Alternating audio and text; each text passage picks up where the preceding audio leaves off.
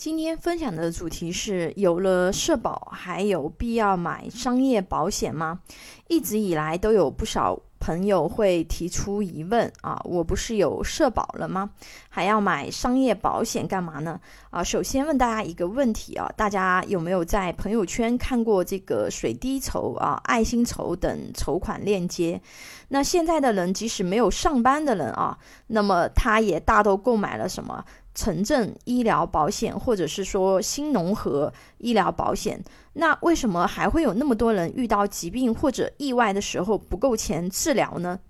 那我们先来看看啊，社保都能保什么？那么大家可以点击看我之前分享的课程啊，社会医疗保险规则。社会医疗保险的报销，它只限定在社保目录范围内啊，并且限定了比例和报销上限。遇到大的疾病或者是意外，额度和报销比例是不足以覆盖医疗费用的，而且有一些用于治疗特殊疾病的药物啊，医药费用很高，但是并不在这个社保报销范围内啊，比如一些治疗癌症的药物，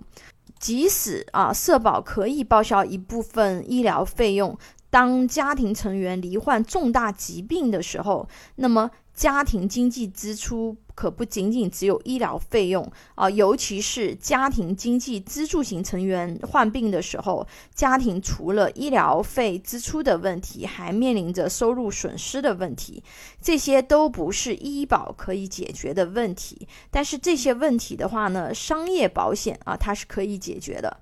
那给大家分享一下，商业保险里面解决人身基础保障的四大金刚啊，医疗险看病报销用的，重疾险确诊给付保险金补贴家庭的这个开支啊，那么弥补患者造成的经济损失以及养病用的，意外险保障意外伤害造成的伤残身故啊，给予一笔保险金，附加的意外医疗保障还可以报销意外事故。的这个医疗费用啊，定期寿险用来保障家庭支柱型成员发生身故、全残，给付保险金补贴家庭支出啊，用于承担家庭经济责任用的。呃，由于时间关系的话呢，这边就不展开详细的讲解。想了解具体商业保险功能的朋友，可以关注我的系统课程，教你买对保险。